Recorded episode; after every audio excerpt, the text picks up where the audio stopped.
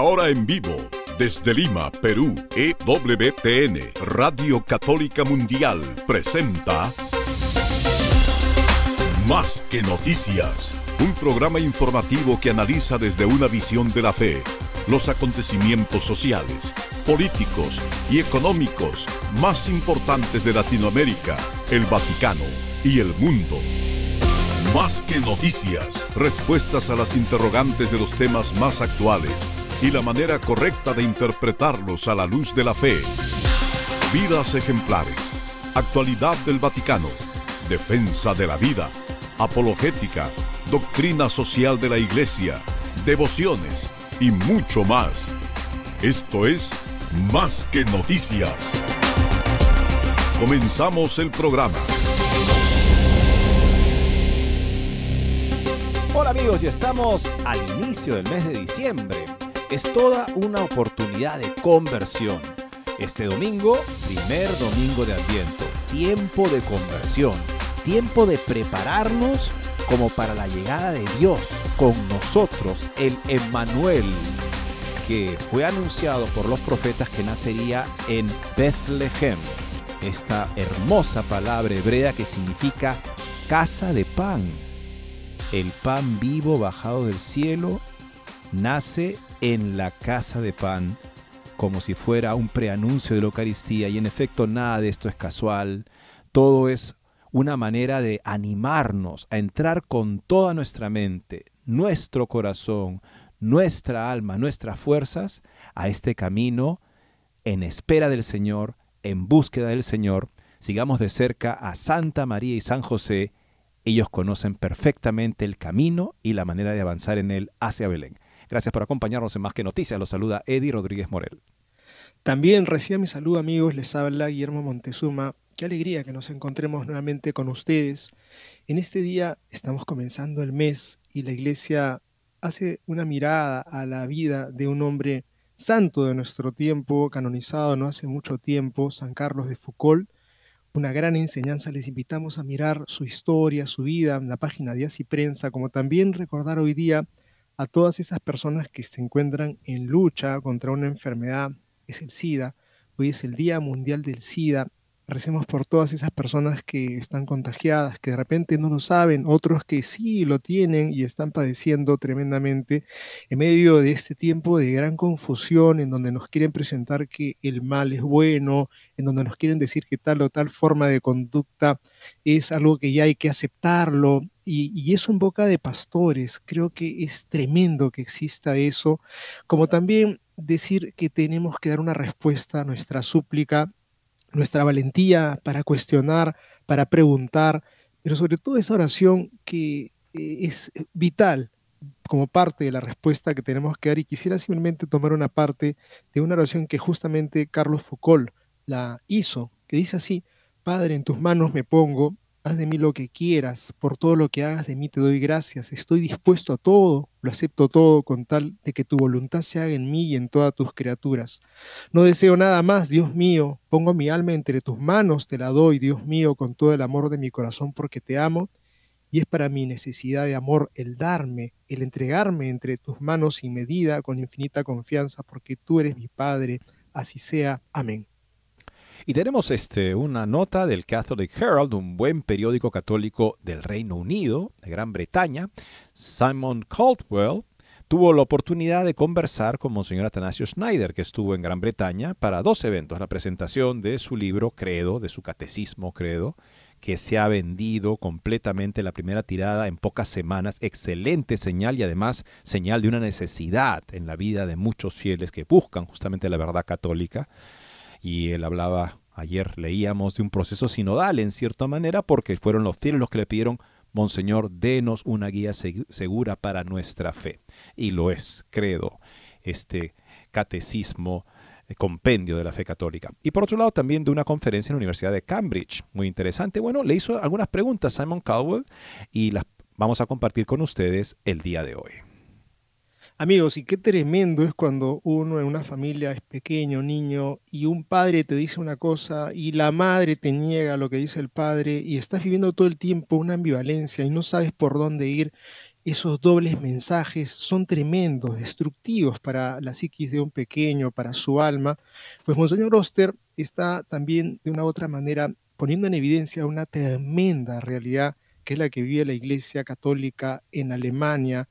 Los obispos están divididos y dice esto es realmente una catástrofe para el pueblo creyente. Vamos a pues contemplar esa perspectiva que tiene poco prometedora para lo que ocurre en Alemania.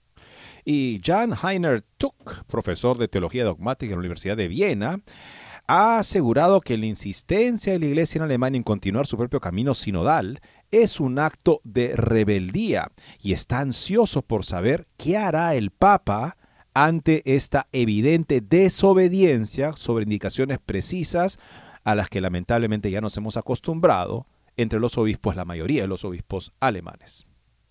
Y hace unos días atrás hacía noticia, pues, eh, respuesta que da Monseñor Betzing a, a Monseñor Gadecki, quien es el presidente de la Conferencia de los Obispos en Polonia, pues existe esa comisión de conferencias episcopales de la Unión Europea y la presencia de Monseñor Gadecki cobra cada vez más fuerza por la claridad que tiene, la perspectiva que tiene de hacia dónde tiene que avanzar la Iglesia y cuál es el objetivo fundamental de la Iglesia. Y propone esto, amigos, que no debe ser un asunto para pensar que en el viejo mundo se arreglan las cosas así, sino también para los que nos encontramos en esta parte del planeta. Y dice él, ante la secularización se percibe la necesidad de intensificar el proceso de evangelización y misión. Y tenemos una nota publicada el día de hoy por Crisis Magazine con el título Cuidado con el veneno para ratas. Un nombre, en fin, que llama la atención fuerte. Austin Roos, que contribuye regularmente para esta publicación, este portal, advierte sobre una tentación. Hoy en día, las personas que tenemos valores cristianos, queremos hacer una propuesta que valore justamente la cultura cristiana, nos encontramos con todo tipo de ideas y con grupos que son enemigos nuestros en la plaza pública, en la política, en los medios de comunicación, y podemos muy fácilmente hacer alianzas con personas que defienden a lo que queremos defender, pero también niegan o combaten cosas que nosotros tenemos que defender también. Entonces, ¿qué hacer en ese, en ese caso? Por supuesto, si uno está pensando en hacer una causa común sobre un particular punto, hacer alianzas con personas que comparten tu parecer está bien. Pero si esa alianza se convierte en una ocasión para legitimar parte del comportamiento o de las ideas de esa persona que están en contra de otra parte de la fe, pues entonces estamos confabulándonos en la desaparición de nuestra propia propuesta en la vida pública de las naciones. Cuidado con el veneno para ratas, porque a las ratas les gusta ese veneno y se mueren. El subtítulo es Los conservadores que aceptan a revolucionarios sexuales, se refiere a eso, ¿no? En sus filas están provocando la desaparición de su propio movimiento. Vamos a tratar de dar algunas pautas también sobre la importancia, por supuesto, de actuar conjuntamente con cualquiera con el que compartamos un punto de vista, pero no para legitimar otros puntos de vista que la Iglesia no puede aceptar y que son una que, que minan justamente el testimonio que queremos proponer al mundo, que es justamente la plenitud de la verdad. Nada menos que eso es la propuesta que el Concilio Vaticano II nos ha enviado a proclamar como el mensaje de la Iglesia en estos tiempos. Con eso y más regresamos después de una breve pausa. No se muevan de EWTN, Radio Católica Mundial. Enseguida regresamos con Más que Noticias.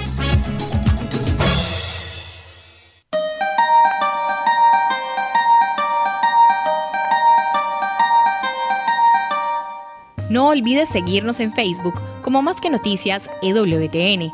Allí podrás encontrar las noticias que tratamos día a día en el programa. Además, pueden escribirnos con sus comentarios o sugerencias.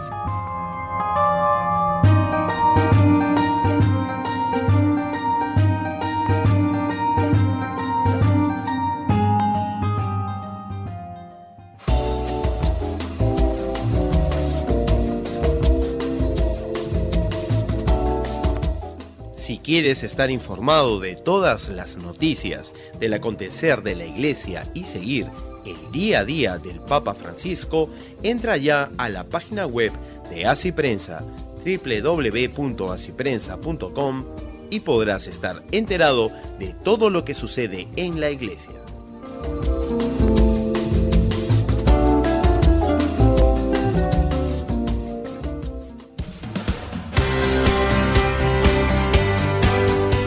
Ya regresamos en EWTN, Radio Católica Mundial, con su programa Más que Noticias.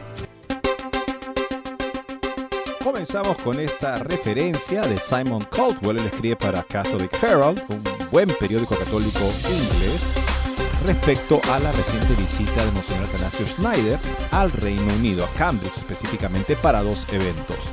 El título, No culpes a los jóvenes si recurren a la tradición en una época de confusión, dice Schneider.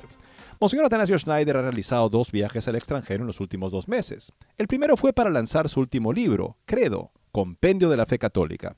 Sigue el formato de preguntas y respuestas de los catecismos tradicionales e incluye secciones adicionales sobre cuestiones recientes como la ideología de género, las prácticas de la nueva era y la masonería, y agotó su primera tirada de 17.000 copias en solo seis semanas.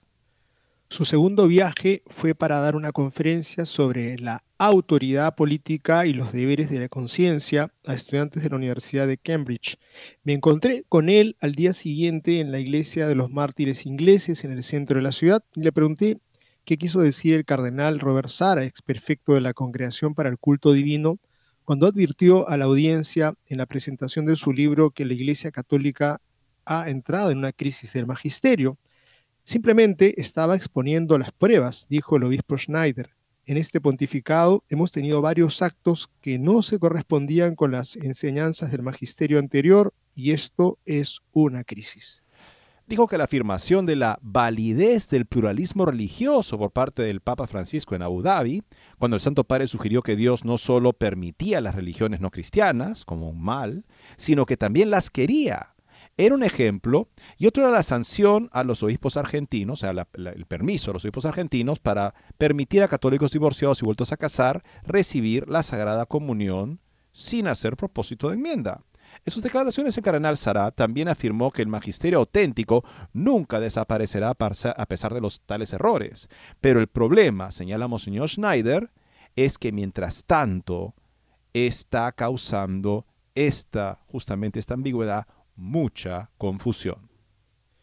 Es una bendición, añade, que Francisco decida no recurrir al magisterio definitivo al introducir tales novedades, evitando en su estilo característicamente idiosincrático y autocrático los mecanismos existentes para promulgar una doctrina como rígida. En cambio, Francisco adoptó un enfoque deliberadamente ambiguo de la doctrina, pero para él, el obispo Schneider, esto representa un fracaso esencial en el ejercicio del ministerio petrino. La naturaleza del oficio del Papa es, como dijo Jesucristo a Pedro, fortalece a tus hermanos en la fe esta es su primera tarea, explica. Todos los actos o palabras que no fortalecen la fe, sino que son contrarios a ella o la debilitan o la confunden, son contrarios al ministerio papal porque el ministerio de Pedro es el signo de referencia en la iglesia de la unidad de la fe y del buen gobierno de la iglesia. Está de acuerdo Atanasio Schneider con el cardenal Sará en que la falta de claridad ha creado una cacofonía, como, sea como una orquesta que todo eso toca desafinada, de voces contrarias y conflictivas. En una situación en la iglesia en la que casi a diario se escuchan voces contradictorias entre los obispos, y eso, esa situación es contraria a la fe católica. Solo hay una fe. El efecto sobre los fieles es que estas voces contradictorias los escandalizan y los confunden. Ahora no saben cuál es la verdad, y eso es un efecto muy dañino para toda la iglesia. Esta confusión y lenguaje ambiguo, especialmente en el campo de la moralidad, también significa que la gente está perdiendo el sentido del bien y del mal. Es la moralidad del mundo. La Iglesia Católica Romana se está convirtiendo en como una de muchas organizaciones del mundo al no distinguirse de los puntos de vista y la agenda del mundo. Esto está sucediendo ahora en la promoción de este relativismo moral y la adopción del lenguaje del mundo y su moralidad con respecto a la verdad del bien y del mal y la singularidad de la naturaleza inmutable de la verdad. Y añadió, el efecto es también que otras personas que buscan la verdad, digamos los no católicos o no cristianos que consideran el papado como una institución que da certeza y claridad, no pueden orientarse hacia Roma. Por lo tanto, difícilmente se puede culpar a las nuevas generaciones de católicos si recurren en mayor número a la tradición, donde encuentran la belleza y la verdad expresadas de manera fuerte, según el obispo Schneider. El domingo 26 de noviembre, Monseñor Schneider celebró una misa rezada pontificia en Milton Keynes, en la Escuela Católica St. Paul, tras la cual pronunció una charla promovida por la Latin Mass Society titulada Restaurando todas las cosas en Cristo.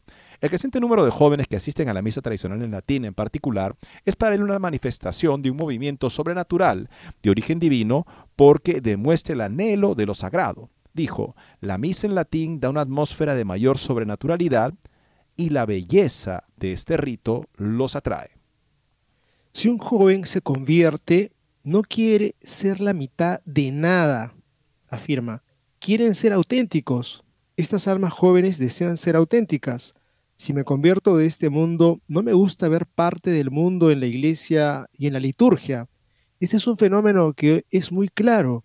Se puede viajar por todo el mundo y los domingos, cuando hay una misa tradicional en latín, las iglesias se llenan de familias jóvenes y niños. Nos da esperanza en el futuro. El obispo Schneider describió Sumorum Pontificum, la carta apostólica del 2007 del Papa Benedicto, que liberó la misa en latín como un documento de época, pero sospecha que Tradiciones Cústodes, el motu propio del 2021 del Papa Francisco que buscaba revertir tales reformas, no lo hará. Resistir el paso del tiempo porque los jóvenes quieren tradición, dijo, Tradiciones Cústodes no es eficaz no puede detener esto. La misa tradicional en latín es un tesoro de toda la iglesia. Un solo papa no puede detener esto. Eso no significa que Francisco no lo intentará. Y digamos, el tratamiento que ha recibido el Monseñor Joseph Strickland, quien en noviembre fue despedido por el Papa después de, entre otras cosas, negarse a implementar tradiciones custodias en la diócesis de Tyler, Texas. Esto pasa, dice Snyder, esto pasará a la historia como una gran injusticia contra un obispo que solo cumplió su tarea en un momento de confusión, dijo el obispo Schneider. Ahora esta voz ha sido silenciada, dijo el obispo. Esa era la intención evidente y clara. Bueno, sabemos que el señor Schneider también ha aprovechado para dar declaraciones y puede seguir escribiendo, sigue siendo un obispo, no hay ninguna sanción sobre él. Es más, su remoción se saltó todos los procedimientos canónicos, por lo que quiere decir que en efecto no hay una causa para suprimirlo, y eso es lo grave en este caso, como hemos visto con el padre Gerald Murray, canonista de Nueva York. Considero, dice Snyder, que se ha cometido una injusticia enorme y flagrante. Continuó. Era una especie de voz profética, pero para muchos en la iglesia era un obstáculo y querían quitar esa voz desagradable. Esa es la causa. Tenemos que ser muy honestos. Dijo, al mismo tiempo, él, el Papa, no está destituyendo y en algunos casos está promoviendo a cardenales y obispos que están distorsionando o socavando públicamente la fe. Aquellos obispos que promueven abiertamente la ideología LGBT, no los está tocando.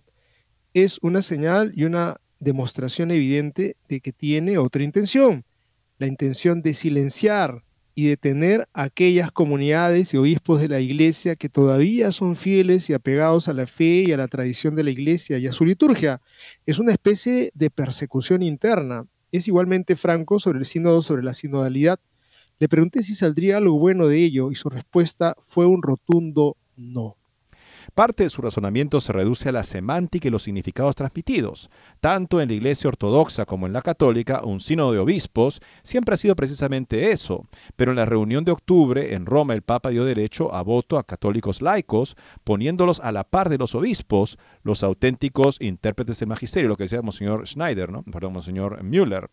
Es un sínodo de obispos, es para los obispos. Si en un de obispos introduzco laicos, estoy desnaturalizando una instancia que es, por definición, para obispos. Una vez más, a los ojos del obispo Schneider, reveló una agenda, un igualitarismo, todos son iguales, en desacuerdo con la constitución divina de la Iglesia. El resultado del sínodo fue nada menos que un artificio de ambigüedad. Recuerdo también Monseñor Schneider que hablaba de que, Monseñor Müller, perdón, que hablaba de la protestantización de la Iglesia, porque la visión protestante de la Iglesia niega que hay una diferencia esencial real entre los sacerdotes, los obispos, los sacerdotes y los laicos. Y crear una instancia o tomar una instancia que es para obispos y decir también que participen laicos y que voten igual que los obispos, da la impresión de una visión que se aparta de esa diferencia esencial del sacerdocio al servicio, el sacerdocio ministerial al servicio del sacerdocio universal de los fieles para santificar al mundo. Otros problemas dentro de la Santa Sede son evidentes, dice por el trato parcial dado al padre Marco Rupnik, un artista esloveno expulsado por los jesuitas después de haber sido acusado por unas 25 mujeres de abuso sexual. Su posterior incardinación en su diócesis de Klopper, donde es libre de ejercer su ministerio sacerdotal, sugirió que un amigo del Papa, si es acusado de atroces fallas morales, podría recibir un trato privilegiado en lugar de castigo. Creo que aquí también podríamos agregar el nombre de Monseñor Sanqueta. Los fieles católicos, dijo, deben responder a tales crisis con una cruzada de oración internacional, implorando a Dios que restablezca la Santa Sede como un signo de claridad, que fortalezca a los fieles sin ambigüedades en la verdad. La alternativa sería ver la Iglesia dividida entre quienes adhieren al magisterio auténtico y quienes prefieren las novedades de lo nuevo, y en esa dirección está el camino del cisma. Recuerdo esta interesante argumentación de Stefano Fontana, un experto en doctrina social de la Iglesia, que decía, mira, si lo que está pasando en Alemania no es un cisma, cuando tenemos a la mayoría de los obispos dirigiendo la iglesia en contra de lo que Roma dice constantemente como si no importara, sobre puntos centrales de doctrina y de la doctrina de los sacramentos, la doctrina moral. Y por otro lado también tienes la iglesia en China, cuyos obispos que son eh, colaboradores, no colaboradores, trabajan para el gobierno chino, los obispos que controlan la conferencia episcopal china y dices que ellos están en plena comunión con Roma, entonces se hace muy difícil entender que es un cisma, porque dices que eso no son cismas, cuando en efecto de hecho sí lo son. Una, un comentario importante a tener en cuenta. Ahora veamos amigos lo que ha dicho Monseñor Uster. Perdón, disculpen, este sí. Monseñor Uster que eh, es un buen obispo alemán. Los obispos están divididos. Esto es realmente una catástrofe para el pueblo creyente, una idea que también abordó Monseñor Schneider. El obispo de Passau, Stefan Oster, uno de los pocos obispos que, se, que, que en Alemania defiende la doctrina de la fe, considera que la situación de la Iglesia Católica en Alemania es bastante complicada. Los obispos están divididos, dijo Oster en una entrevista pública del jueves por el semanario católico polaco Gos en Katowice. Esto es realmente una catástrofe para el pueblo creyente en Alemania. El obispo Oster aseguró que la tragedia, desde mi perspectiva, es que los obispos alemanes estamos tan poco unidos en cuestiones antropológicas y eclesiológicas cruciales. El camino sinodal alemán no ha llegado a las raíces de las diferencias teológicas existentes. Al no participar en el comité sinodal que pretende crear un consejo sinodal permanente que Roma no va a admitir, Monseñor Oster afirmó que quería preservar la unidad con Roma. El obispo de Passau también ha esbozado una posible salida desde su punto de vista. Para ello, el camino sinodal en Alemania tendría que integrarse en el proceso de la Iglesia mundial con un claro compromiso y también con sus contenidos y decisiones. Esto requeriría mucha humildad y posiblemente incluso revertir decisiones ya tomadas, como las celebraciones de bendiciones para parejas que se aman. Cambios en la moral sexual fundamental. Según Oster, esta decisión básicamente presupone un cambio en la moral sexual y sobre esa base simplemente se avanza. Aunque siempre ha habido desarrollo en la teología y doctrina, el camino sinodal está superando límites fundamentales. En ese sentido, él comparte las preocupaciones del presidente de la Conferencia Episcopal Polaca, el arzobispo Stanislaw Gadecki.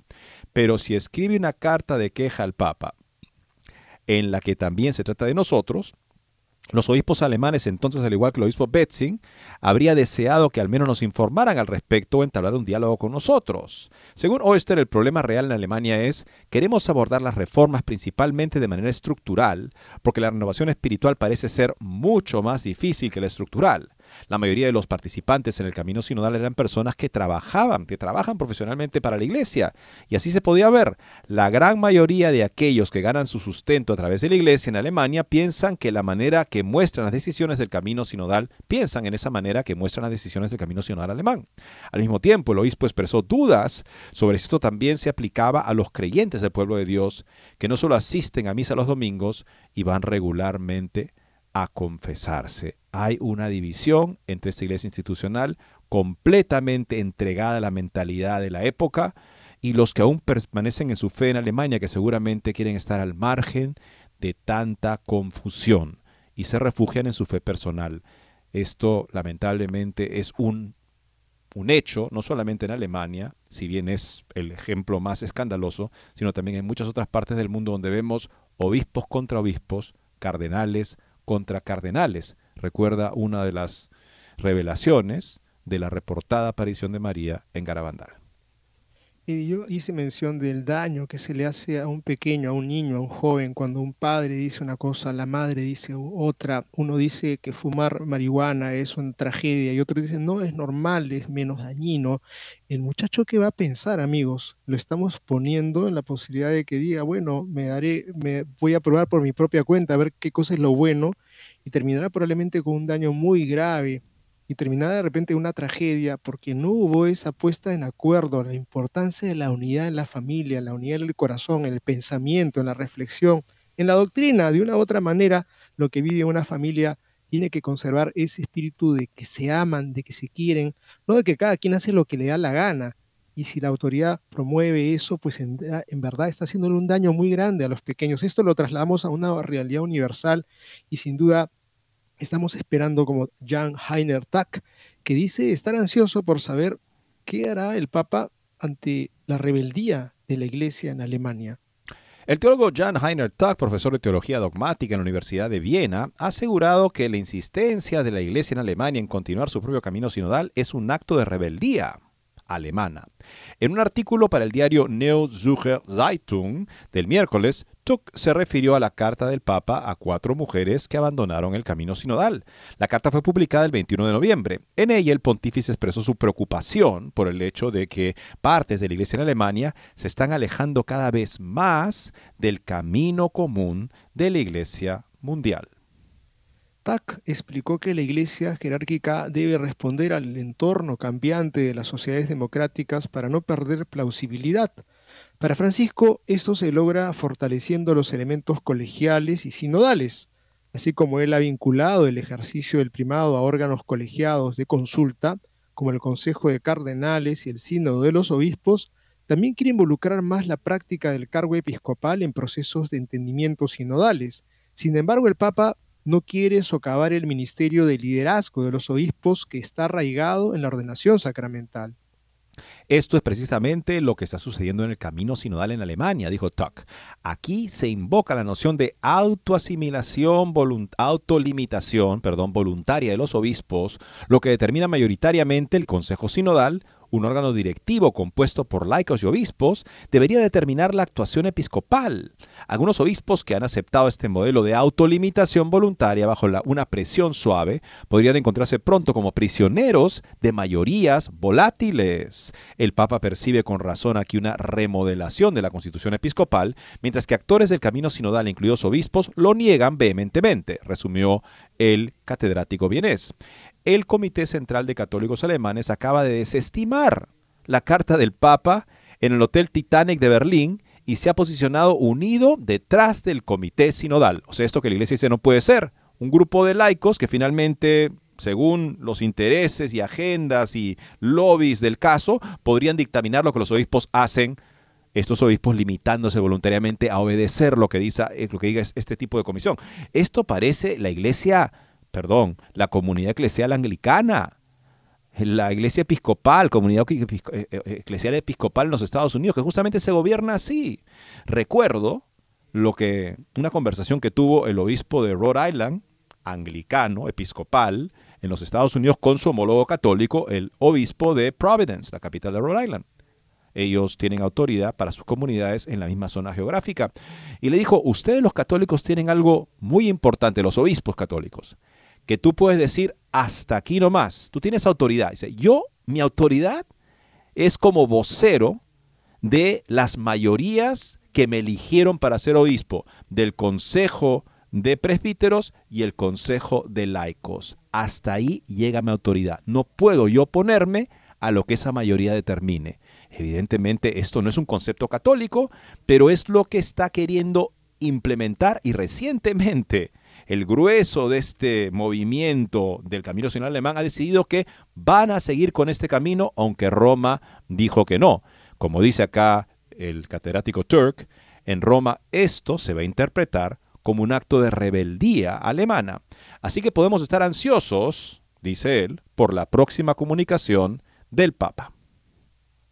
Y también pensar otra cosa que es la respuesta que diera el encargado del dicasterio para la doctrina y la fe, que hay casos y casos que hay que evaluar, que no parezca un matrimonio. Entonces, finalmente, que cada uno decida bien en, discernimiento delante del Espíritu Santo qué es lo que debe hacer, sinceramente lo pone pone a la multitud de sacerdotes que para, podría como resultado ser que cada quien haga lo que quiera, pero también pone para aquellos que dicen no, no es correcto, es inapropiado, esto lleva a que la gente pueda poner en juego su salvación y se condene, pues sean el bull de ataque de mucha gente que va a decir, este es el cura que no quiere, estos son los religiosos que no quieren, y finalmente, gracias por la gran apoyo que les han dado, decir que cada quien decida porque finalmente terminan siendo eh, en la mira, estarán en la mira de aquellos que obviamente tienen una agenda clarísima de promover estas formas que son contrarias a lo evangélico. La voz de la mayoría de los obispos en Alemania es ante la secularización, no queda otra sino secularizarse. Pero ¿qué dice Monseñor Gadecki, presidente de los obispos de la Conferencia Episcopal Polaca? Ante la secularización se percibe la necesidad de intensificar el proceso de evangelización y misión es el objetivo fundamental de la Iglesia. Un obispo que tiene las cosas muy claras. Con sus recientes declaraciones volveremos después de esta pausa. No se muevan de EWTN, Radio Católica Mundial. Enseguida regresamos con Más que Noticias.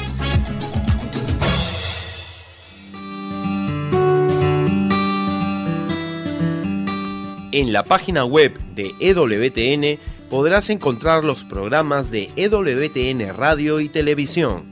Solo tienes que descargar los podcasts y así encontrarás tus programas preferidos. Recuerda en www.ewtn.com.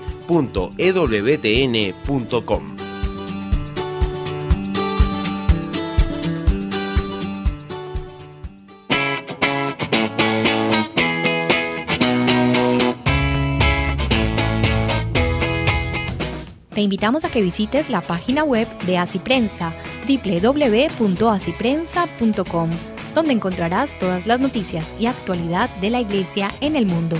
No lo olvides, www.asiprensa.com.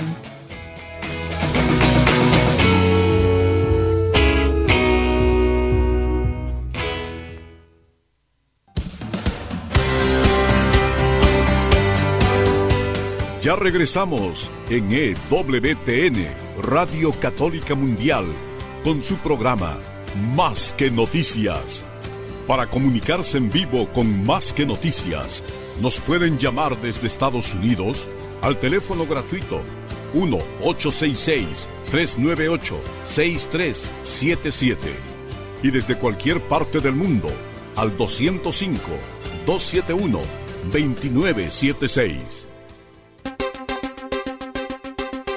La iglesia existe para evangelizar. Evangelii Nunciandi del Papa Pablo VI.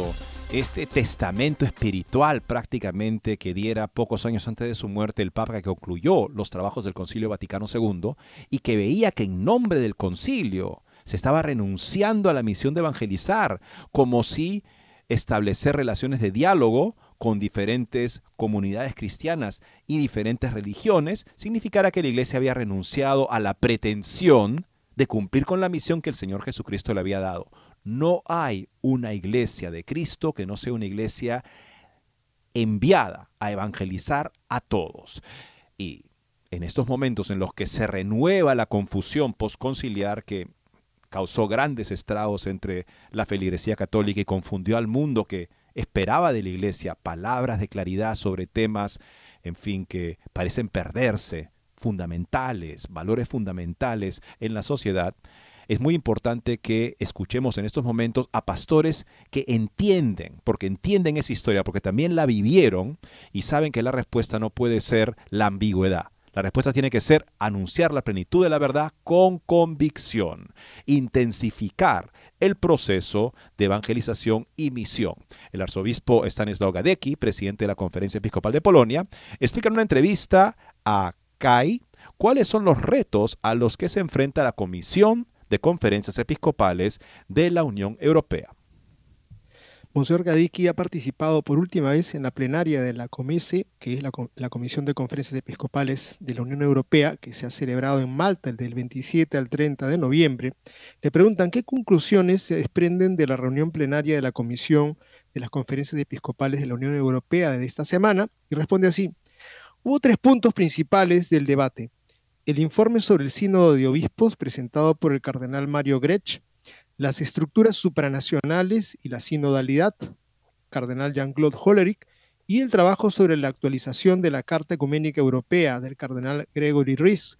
El discurso más relevante para el futuro de las conferencias fue la del cardenal Hollerich, quien al referirse al hecho de que la Iglesia es una realidad universal y supranacional, planteó la cuestión de cómo comunicar mejor a los miembros de la conferencia y cuál debería ser la visión futura de la comisión. Se ofrecieron diferentes propuestas para mejorar la comunicación. Se señaló que ya existen estructuras supranacionales, como las reuniones de obispos de Europa Central, los Balcanes y recientemente de países del Mediterráneo, donde se reúnen representantes de varias conferencias episcopales. Para evitar multiplicar las reuniones en detrimento de la vida diocesana, se propone aumentar los contactos en línea para no perder más tiempo viajando de reunión en reunión de lo que se perdería en un formato digital. En efecto, y parece una sensata, una posición muy sensata. El obispo tiene que ser ante todo el evangelizador de su pueblo, no estar viajando y tan ocupado con documentos y diálogos que finalmente descuida a sus ovejas, ¿correcto? Continúa Monseñor Gadecki. En cuanto al futuro, de la Comisión de Conferencias Episcopales Europea, ante la secularización se percibe la necesidad de intensificar el proceso de evangelización y misión, que es el objetivo fundamental de la Iglesia. La Comisión de Conferencias Episcopales Europeas tiene estructuras más débiles que otras instituciones eclesiásticas continentales. En Europa nos enfrentamos a una gran cantidad de idiomas, algo que generalmente no ocurre en otros continentes. Se enfatizan más las características individuales que las comunitarias, lo cual es lo opuesto a lo que ocurre, por ejemplo, en países asiáticos donde la comunidad y su armonía son especialmente valoradas. Debemos aprender de esto y lograr que la COMESE, que la Comisión de Conferencias Episcopales, y el estilo sinodal europeo no se contrapongan entre sí. Ese es un resumen del mensaje presentado en las buenas intervenciones de los cardenales Grech y Hollerich. Se discutió sobre estos temas. Por supuesto, también se escucharon informes de las comisiones de la Comisión de Conferencias Episcopales que se establecieron recientemente. Su número sigue aumentando lo que contribuye al constante viaje de miembros de esta comisión por Europa. Nuevamente uno se pregunta, ¿es que la misión de un obispo es vivir de reunión en reunión, demasiado ocupado como para poder estar cerca de su feligresía? Recuerdo las palabras de Monseñor Charles Chaput, entonces arzobispo de Denver. Él participó en el sínodo sobre la misión del obispo y dijo que cuando él fue nombrado obispo en una pequeña diócesis, él dedicaba el 80% de su tiempo a contacto inmediato con su feligresía y solo el 20% a la administración. Pero desde que fue promovido, entre comillas, a Denver, una arquidiócesis con muchas instituciones, se había invertido la proporción. El 80% de su tiempo tenía que dedicarlo a manejar instituciones y solo podía dedicar el 20% a su feligresía. Y yo estuve comunicándome con él en esos años y les digo amigos que él siempre te respondía el mismo día que le escribías. Esto es impresionante. O en las 24 horas tenía su respuesta y si no te mandaba una carta a su secretaria diciendo, Monseñor le responderá apenas regrese de tal y tal viaje. Esa era su prioridad. Decía que él estaba trabajando para volver a esa proporción 80-20. Sería una buena, una buena pauta, pienso yo, para los obispos, para que no acaben en esa trampa del activismo en comités y en reuniones y demás, a menoscabo del cuidado de la feligresía. Creo, Eddie, efectivamente, también tengo la misma experiencia con un obispo, sacerdote, pastor, sobre todo cercano a su pueblo, que decía, no, por favor, no me vayan a elegir de nada, porque quiero estar en esto que es estar cercano al pueblo, estar cercano a su gente, a su feligresía y dirigir su diócesis. Creo que eso es una prioridad y generar tantas, tantos comités, tantas reuniones, sin duda aleja de la misión, pero bueno, sigamos con la pregunta que le hacen. La próxima reunión plenaria de la Comisión de Conferencias Episcopales Europeas tendrá lugar en Belgrado en junio del próximo año. Será también una reunión continental europea previa a la segunda sesión del Sínodo de Obispos sobre sinodalidad. Y responde así, será solo una reunión plenaria, quizás un poco diferente en carácter respecto a las anteriores, ya que se espera un mayor énfasis en las relaciones católico-ortodoxas, en este momento difícil cuando la ortodoxia está prácticamente atrapada en un cisma hay que confiar en que la buena voluntad prevalezca. Le preguntan, ¿concluiría su ¿concluirá su excelencia su participación de 10 años en las actividades de la Comisión de Conferencias Episcopales, incluyendo un mandato como vicepresidente? El constante encuentro con los presidentes de las conferencias episcopales europeas amplía la perspectiva sobre los problemas de la Iglesia en otros países, responde así Monseñor Gadecki. Antes de la reunión plenaria, primero se debe realizar una enorme cantidad de trabajo organizativo. Es necesario viajar y dedicar días enteros solo para discutir 10 veces el mismo programa. Lo mismo que destaco de esta década es la observación de que en Polonia no estamos acostumbrados a este tipo de organización. Normalmente se lanza un tema, todos opinan y se llega a una conclusión en dos horas. El asunto está resuelto.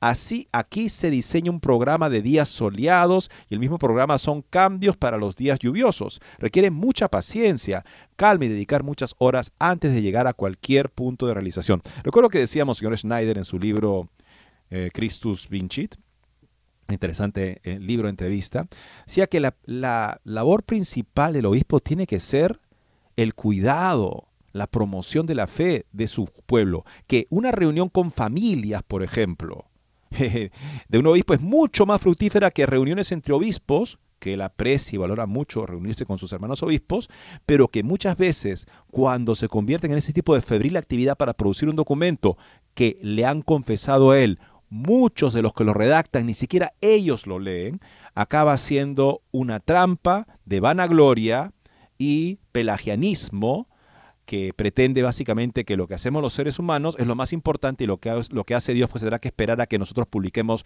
nuestro siguiente documento que ni siquiera los obispos leen. Eso es una trampa que lamentablemente una iglesia demasiado burocratizada y con demasiadas reuniones y demasiados viajes puede convertirse lamentablemente en un estilo viciado de eh, ministerio episcopal. La reunionitis también. Sin duda, cada reunión plenaria amplía los horizontes, muestra que la iglesia es una unidad, pero en su multiplicidad, y esa multiplicidad incluye culturas, idiomas y formas diversas de pastoreo. Todo esto enriquece. Realmente se aprende que tienen que decir los obispos de otros continentes cuando llegan representantes del Simposio de Conferencias Episcopales del África y Madagascar y el CELAM, Consejo Episcopal Latinoamericano, y otros obispos europeos presentan buenas prácticas que siempre enriquecen, cuando las compartíamos con los obispos en Polonia podían sentirse inspirados. Se logró ese efecto realmente. Como siempre, existe el temor de que la institución se consuma a sí misma, que se centre en sí misma y gaste la mayor parte del tiempo y del dinero en sí misma. Pero sin duda es un esfuerzo que hay que hacer por la unidad en la Iglesia.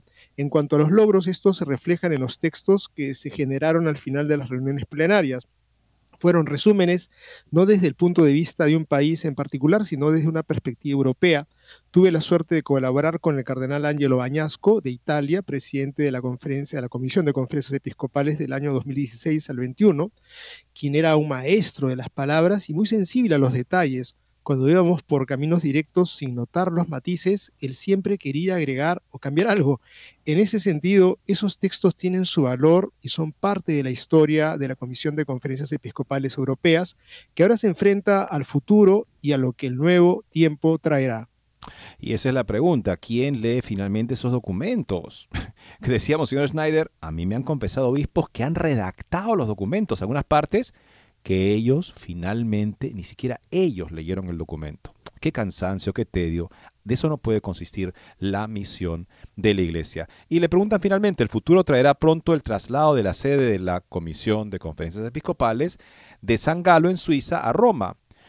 Y él responde, ya se ha votado, aunque aún no se ha discutido en detalle. Se sabe que se trata de mudarse espacios en el edificio Palazzo de la Cancellería.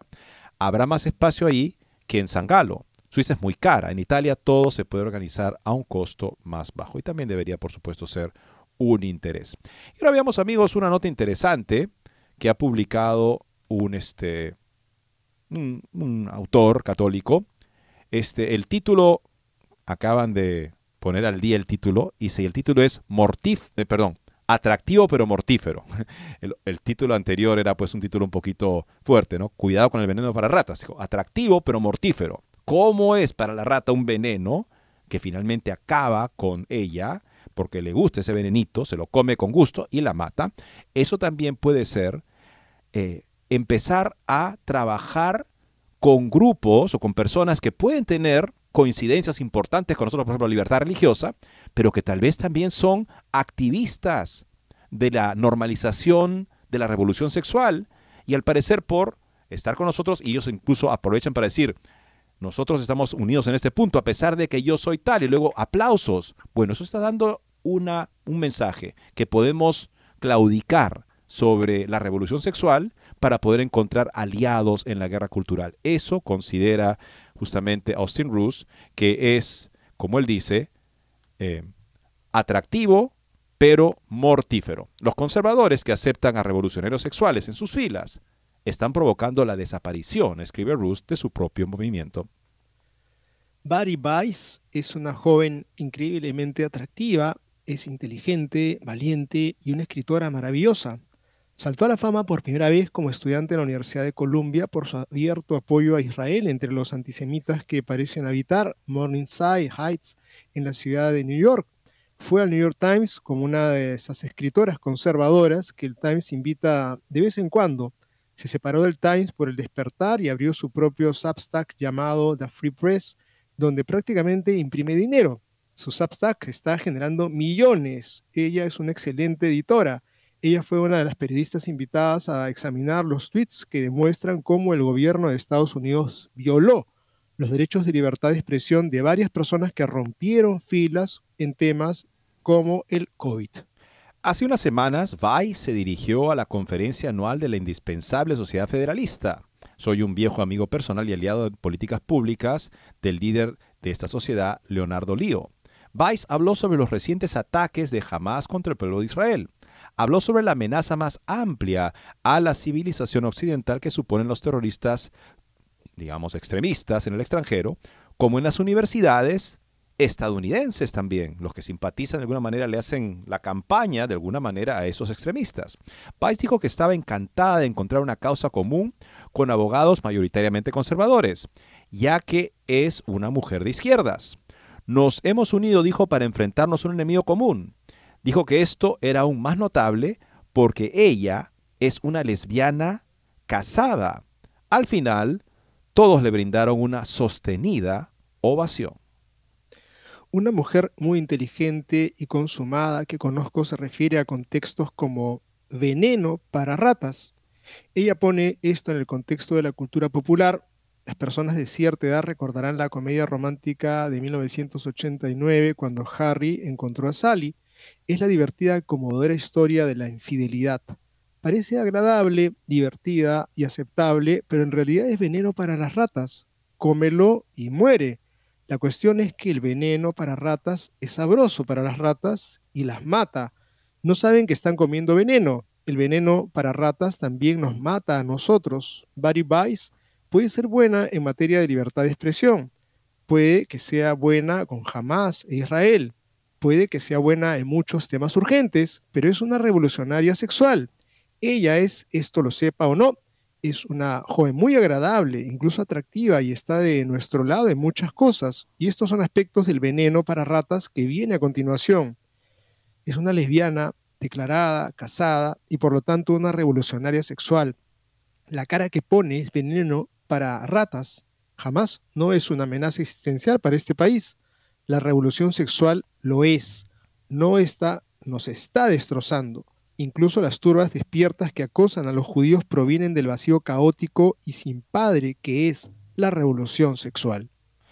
Puedo escuchar, escribe Rus, las risas cómplices desde acá. Nuestros oponentes me apretarán la mejilla y dirán, qué adorable Austin, estás viviendo en un mundo que ya no existe. Morirás pronto y también tus tontas creencias. La sociedad sigue adelante. Incluso nuestros amigos pueden decir, se acabó. Toda la lucha por el matrimonio homosexual ha terminado. Ellos ganaron. Nosotros perdimos. No hay ningún interés en derribar Obergefell, la decisión de la Corte Suprema que sin fundamento constitucional impuso el matrimonio homosexual en todo Estados Unidos. Es hora de aceptarlos como aliados en otras cuestiones importantes. Deja de ser tan malo. Pero consideremos que cuando Robert Riley publicó el magistral libro Making Gay OK, hacer que el gay, que lo actividad homosexual esté bien, Riley tuvo el descaro de mencionar la sodomía varias veces en el libro, ni un solo medio conservador lo revisó, ni siquiera First Things, que es una publicación muy centrada. Esto fue en 2014, un año antes de Obergefell, un año antes de que todo terminara. Consideremos que Obergefell, esta decisión que impuso el matrimonio, fue impuesto por los tribunales después de que hubiéramos ganado 32 elecciones en, en todos los estados en apoyo del matrimonio entre hombres y mujeres. O sea, incluso en California, California, que es el más progresista, ahí la población mayoritariamente denegó, rechazó la enmienda para aceptar el matrimonio homosexual en California, hasta que tres jueces activistas lo impusieron por su preferencia. Así funcionó esa situación. Pero justamente se habla de que, se ve justamente claramente de que la población estadounidense decía, no queremos que eso sea matrimonio. Sin embargo, cuando la Corte Suprema lo impuso, al parecer ya hay que cambiar, hay que aceptar que fuimos derrotados porque, porque cinco de, de nueve jueces lo decidieron y voltear la página y aliarnos con las personas que en efecto socavan tal vez lo más importante que tenemos socialmente, que es nuestra comprensión de la persona en familia y, es, y la importancia que tiene la familia y la relación sexual fecunda del matrimonio para la sociedad. Eddie, cinco de nueve jueces frente a millones de personas que estaban en contra. Para entonces, sin embargo, la derecha ya había comenzado a aceptar el veneno para ratas, Consideremos que incluso durante los debates sobre el matrimonio antes de Obergefell, los principales portavoces de nuestro lado se negaron a criticar la homosexualidad per se y solo hablaron de que los niños necesitan una mamá y un papá. Y la situación no ha hecho más que empeorar. El escritor Douglas Murray es prácticamente adorado a nuestro lado. Murray es fanático con Hamas y la libertad de expresión y se considera un salvador de la civilización occidental. Al mismo tiempo, eh, Murray se burla de la enseñanza cristiana sobre la sexualidad humana, es un homosexual declarado y probablemente bastante activo. Esto es veneno para ratas. Hay más. Hay un vulgar, una persona homosexual llamado Tim Miller, que trabaja en el sitio web Anti-GOP Bulwark, que ha trabajado en altos niveles de la política republicana durante años, incluso como asesor principal de Jeb Bush. Veneno para ratas. Está Garrett Boakes, casado con, persona, con una persona homosexual que es el editor de National Review, un, medio conservador, veneno para ratas. Spencer Clavan es guardián editorial de la conservadora Claremont Review de libros. Está casado con el asesor general del conservador Daily Wire. O sea, es un medio completamente conservador, veneno para ratas. Se podría seguir y seguir. No estoy afirmando que estas personas sean veneno para ratas. Estoy bastante seguro de que todos ellos, con la posible excepción de Douglas Murray, son personas encantadoras. Lo que afirmo es que lo que presentan al mundo, la normalidad de la homosexualidad, especialmente en el contexto de el conservadurismo político-cultural, es veneno para ratas. El problema adicional es que seguimos comiéndolo. Lo que es, ¿qué, qué se debe hacer? En primer lugar, aférrate a la verdad. Habla, preséntala cuanto puedas. No tengas miedo, sea audaz. Puede que te excluyan, pero puedes salvar armas. Y sobre todo comprende cuando veas veneno para ratas. O sea, personas, y esto lo he visto en Fox News, es, evidente, personas que argumentan una posición conservadora desde muchos puntos de vista y te dicen, yo soy activamente homosexual, y finalmente, y te dicen que, son, que creen en Cristo, creen en Jesucristo, son activamente homosexuales, y al parecer ya hemos dicho, bueno, ese tema ya no importa. En efecto, cuando pensamos así, vemos que ya el efecto del veneno está entrando en nuestra mente, diría Austin Roos. Eddie, quisiera aprovechar estos pocos segundos que nos quedan para invitarlos a leer Así Prensa. Hay notas hermosísimas de lo que serían el tiempo de Adviento, el cuándo armar el nacimiento y recomendaciones muy prácticas para poder prepararnos. Este domingo comenzó el nuevo año cristiano católico para vivir junto a Cristo. Muchas gracias y Dios mediante estaremos con ustedes el próximo lunes.